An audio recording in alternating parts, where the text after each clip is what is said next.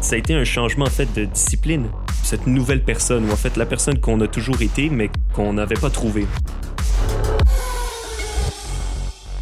Salut, ici Captain Adam Horton du balado de l'armée canadienne. Pour ceux qui s'intéressent peut-être à vous joindre à l'armée, on va parler un petit peu de l'expérience de se joindre à l'armée, puis qu'est-ce que ça a l'air passer le cours de qualification de base militaire? Et pour ceux qui sont déjà dans les forces, mettez vos casques parce que ça va être des histoires de, de votre qualification de base. Avec moi aujourd'hui, j'ai le soldat Jean-Marc Vézina des fusils de Mont-Royal. Bienvenue au balado, soldat Vézina. Merci, merci, merci. Donc, avant que vous êtes inscrit à l'armée, où est-ce que vous étiez dans la vie? Comme qu'est-ce que vous faisiez à ce point-là? J'étais à Lévis, je suis rentré au cégep et c'était en cours, euh, en cours de psychologie. OK. Et là, euh, ça a commencé, je me dis, OK, je suis vraiment pas fait pour ça, en fait. je me dis, je regarde autour de moi, je fais, non, c'est impossible. J'ai dit, non, je suis vraiment pas à ma place. euh, J'aime trop bouger, j'aime trop faire de sport. Euh, faut que je trouve quelque chose d'autre. Fallait que, je- faut que je trouve une aventure, quelque chose de manuel à faire.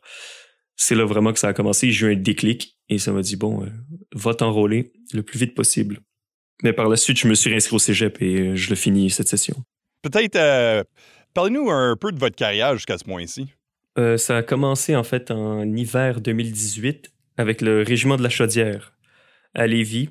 Donc j'ai transféré d'unité par la suite à Montréal. car Je suis originaire de Montréal. J'étais à Lévis euh, pour le temps des études. Donc je suis rentré. euh, et j'ai fait mon QMB pendant l'hiver, qui a fini un peu avant l'été. C'était vraiment une belle expérience. C'était incroyable. Surtout, euh, on apprend tellement de choses à l'armée ou par exemple sur nous-mêmes. C'est vrai. Puis euh, par la suite, euh, j'ai transféré d'unité quand je suis revenu à Montréal pour rester en famille et reprendre les études en fait à Montréal. Après mon QMB, j'ai eu une hernie discale, ce qui en fait m'a ralenti au niveau de ma progression dans l'armée. Je pouvais pas en fait toucher mes genoux, donc je pouvais pas aller sur un cours évidemment. Bon, ça a été une longue année de réhabilitation, mais bon là, je me sens prêt et tout va bien. On garde le moral. Ouais, c'est ça. Il faut tout temps pousser euh, pour s'assurer qu'on peut progresser. Euh, ça fait partie de la mentalité militaire aussi de pousser au travers des difficultés, vraiment. hein. Ah, totalement. Faut... C'est pas un petit problème qui va nous arrêter quand même, là. Quelle sorte de changement est-ce que vous avez vécu quand vous avez complété votre entraînement militaire initial? On passe en fait de la vie civile à la vie militaire. Il y a un changement de dynamique. Ce qu'on fait, on apprend en fait les, les bases d'un soldat, les bases euh, de la vie militaire en général. Donc, vous arrivez en entraînement, vous débarquez de l'autobus, qu'est-ce qui arrive? Premièrement, on arrive, on apprend euh, en fait euh, comment s'habiller, comment mettre notre uniforme de combat, comment faire son lit. On apprend vraiment les bases en fait, les bases, bases, bases de l'inspection dans les premiers jours. Et par la suite, on apprend aussi la drill en même temps. Donc euh, les exercices élémentaires, donc marcher, saluer et autres. Tout ça en groupe.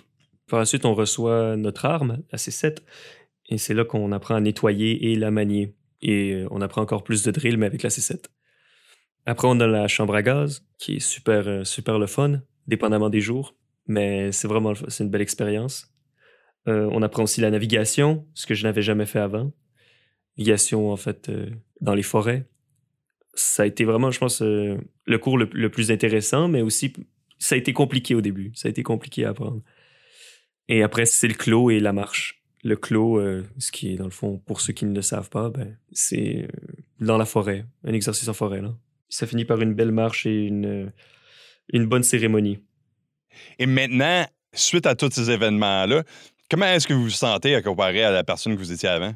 Très bonne question. Euh, J'ai toujours un peu de difficulté à y répondre. parce qu'on s'en rend compte, mais c'est dur à expliquer, en fait, ce, c'est comme cette nouvelle personne, ou en fait, la personne qu'on a toujours été, mais qu'on n'avait pas trouvée. Ouais, c'est vrai. c'est ça a été un changement en fait de discipline. Je pense que la personne avant, oui, on est discipliné, euh, mais c'est pas la même discipline, c'est pas le, la- le même sentiment euh, ou la même euh, robustesse en fait de l'autodiscipline qu'on a quand on rentre dans l'armée et quand on vit euh, ces épreuves-là. Je pense que je suis plus, euh, j'ai gagné en confiance, en résilience, en expérience. Ça a vraiment été euh, une belle expérience jusqu'à présent. Et qu'est-ce que vous diriez c'était peut-être la, la partie la plus difficile de votre qualification de base militaire? C'est lorsque mon, en fait, mon grand-père est décédé pendant ma qualification militaire de base. Et euh, ça m'a vraiment affecté euh, au niveau mental, mais je savais que je pouvais pas lâcher parce qu'il était mort. Ça va pas le ramener que j'arrête. Ça va rien changer. Il était parti, il était parti. Bon, son âme repose en paix, mais ça a vraiment été ça. C'est en fait son décès. Je me suis dit, ah, j'aurais peut-être pu passer un peu plus de temps avec lui avant qu'il parte. Mais l'armée, on est une bonne famille, on se tient les coudes, et puis euh, bon, je suis passé au travers, tout va bien. Vous relevez vraiment un bon point, puis on voit ça souvent à certaines phases dans nos carrières c'est être dans une place, tu sais, mentalement, qu'on a la capacité de continuer à pousser, puis des fois, il y a des choses qui arrivent dans la vie que ça rend les choses plus difficiles. Je vais vous poser une question juste même. Euh, est-ce que vous avez eu du soutien du personnel ou euh, des, de, des personnes que vous étiez en cours avec lors que vous avez fait face à ça? Oui, mais je suis un gars qui, reste quand même assez discret par rapport à ça. Je veux pas que les autres euh, se soucient de mes problèmes. C'est pas comme ça que je le voyais, mais j'en avais parlé à mon chef de section et il m'avait apporté un bon support moral. Même mes camarades aussi à côté de moi, ils me disaient mes condoléances. Mais mon chef, il a été là pour moi. Il m'a dit Bon, euh, ça va bien aller, j'espère que tout va bien. J'espère que vous avez euh, vous êtes recueilli en fait avec lui, dans le fond. Il a été très compréhensif et en fait, le chef, on le voit plus comme le, méchant lors du QMB. Ouais, c'est ça. le gars qui qu'on veut pas trop parler, qu'on essaie de, fuir du regard ou autre. Mais là, j'ai vu le côté humain, en fait. Que oui, c'est, c'est sa job, en fait, de, de nous apprendre c'est quoi la vie militaire, mais il est humain aussi. Est-ce que vous pensez que votre attitude envers l'approche de, tu sais, ah, je veux pas causer de problème à, mon chef ou, tu sais, je veux même pas y parler parce qu'il me fait peur ou je veux pas causer de problème à mes coéquipiers. Est-ce que votre attitude a changé envers ça après cette expérience-là? Euh, peut-être. J'ai appris en fait que vivre ces émotions-là dans ces moments de dureté, en fait, c'est pas un signe de faiblesse. Comme on, pourrait le voir souvent euh, quand on est jeune entre, garçons. Je, je sais pas pour les filles, peut-être aussi entre filles, mais on a peur de pleurer ou d'exprimer ses sentiments ou autre. Donc, ça m'a permis, en fait, ça a créé une genre d'ouverture. Ça m'a dit, bon, le monde n'est pas comme ça. Je trouve ça intéressant que vous soulevez ça parce que, tout justement, en déploiement, euh, s'il y a quelque chose qui arrive à la maison ou même lors du déploiement, les soldats qu'on est là avec, euh, les supérieurs, puis euh, nos, coéquipiers, c'est eux autres qui sont là pour qu'on puisse se fier dessus. Donc, il ne faut pas oublier qu'ils sont là pour nous autres. Totalement. Et surtout, c'est une différente relation, en fait, euh, la relation, en fait, entre collègues, entre camarades, entre amis, aux militaires qu'aux civils. Je trouve qu'il y a vraiment une distinction. Peut-être au niveau de la mentalité, j'ai du mal à l'expliquer. En fait, je trouve qu'il y a une différence. Oui, on a notre meilleur, euh, notre meilleur ami d'enfance. C'est un frère pour nous, mais c'est pas un frère d'armes. C'est pas la même chose. C'est euh, une genre de famille, l'armée, mais c'est drôle à expliquer, en fait. Oui, vous avez entièrement raison parce que on passe des temps difficiles ensemble, puis des fois, on passe tellement de temps ensemble, soit dans un trou en quelque part ou en entraînement, que c'est facile de construire des relations très proches, que peut-être c'est juste un petit peu différent. Puis comme on disait avant, des fois, on a juste ces personnes-là à se fier dessus euh, quand il y a quelque chose qui arrive. Exactement. En fait, on, se rapproche tellement dans ces moments, euh, en fait, ces moments durs, dans ce genre de, de cours-là, de qualification, qu'on devient très proche et qu'on n'a pas en fait cette gêne de se dévoiler. Oui, exactement. Bon, ben, en revenant un petit peu euh, au QMB, qu'est-ce que vous pensez que vous auriez peut-être voulu faire différemment? Si j'avais en fait un conseil à me donner, c'est euh, d'apporter des Skittles. Personnellement, avoir un peu plus de morale, garder la tête haute euh, plus souvent, ne pas baisser la tête et les épaules en me disant c'est plate, qu'est-ce que je fais ici? C'est plus ça en fait, ouais. J'aurais dit bon, ça va passer plus tôt en fait parce que on l'obtient ce sentiment-là plus tard en fait dans la qualification, je pense. De on est habitué, ça va passer, c'est juste un petit moment. Pas d'être autant nerveux, pas penser que c'est inhumain faire ça. Euh, c'est ça que je, je changerais. C'est vrai, moi, moi c'est des M&M. ouais, je comprends. Et euh, jusqu'à ce point-ci, c'était quoi la partie que vous avez aimé le plus de votre entraînement? Au QMB, la partie la plus plaisante, euh, ça n'a pas été la chambre à gaz pour moi. le champ de tir, j'ai bien aimé, et le clos. Le clos, j'ai vraiment aimé ça. Ben, si vous êtes fantassin, euh, vous êtes mieux à commencer à l'aimer parce que c'est pas mal ça. Hein? Ouais, c'est ça. C'est ça. Non, euh, mais j'ai toujours été, euh, malgré que je suis un gars de la ville, disons, un gars de Montréal, Ouais. Euh, j'ai toujours aimé les activités extérieures. J'ai toujours aimé aller en camping, hiking et autres. Donc, je me rapproche de la nature en plus dans mon métier. Donc, c'est super. Mais le clos, euh, ça a vraiment été une belle expérience, ouais. Et euh, en parlant du champ de tir, c'était quoi votre expérience la première fois que vous avez eu la chance d'aller tirer sur le champ de tir? Euh, en fait, on a commencé avec le système informatique. C'était là, je pense. C'est c'est quoi? Je sais pas c'est quoi le nom. du- Système d'entraînement d'armes légères, c'est ça que c'est. Exact. Ça a commencé à Valcartier. euh, pendant mon QMB, quand je suis à Valcartier, ça a été là. On a fait le tir euh, informatique. J'étais vraiment pas convaincu que j'étais un bon tireur au début. J'ai fait Oh non, ça va être compliqué le tir là.